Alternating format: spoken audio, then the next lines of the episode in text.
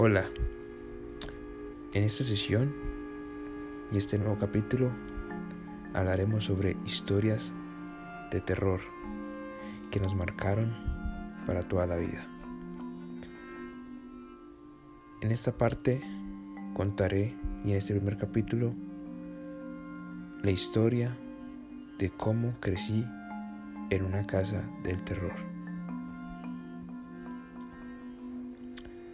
Yo hoy en día tengo 23 años, me llamo Santiago Guerra Suárez, soy estudiante de actividad física y, deportes de la Universidad Católica Luis Amigo. Pero lo que muchos no conocen es dónde crecí yo y en qué hogar.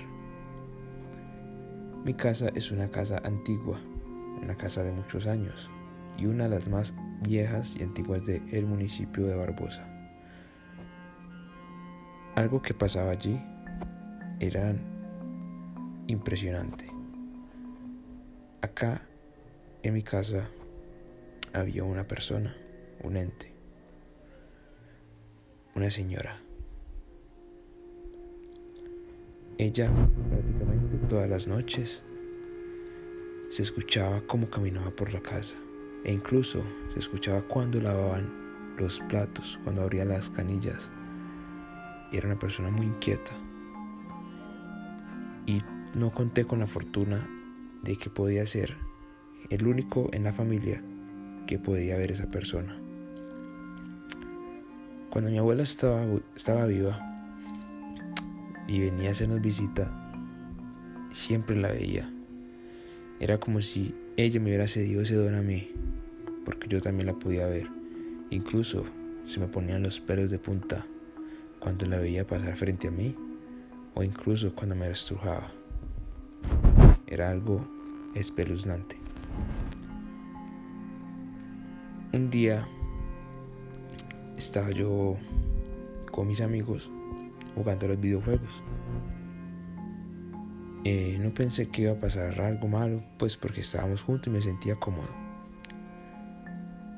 Pero eran las 6 de la tarde y estando solos, mis dos amigos y yo, nos empezaron a tumbar las cosas. Eso cayeron los jarrones, cayeron las almohadas, se movió todo. Era como si hubiera un buen terror en, el mismo cuarto donde estamos reunidos. Fue algo traumático o algo descabellado, algo que me marcó de por vida.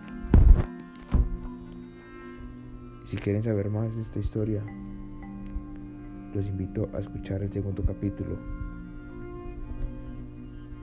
que es La casa donde crecí embrujada.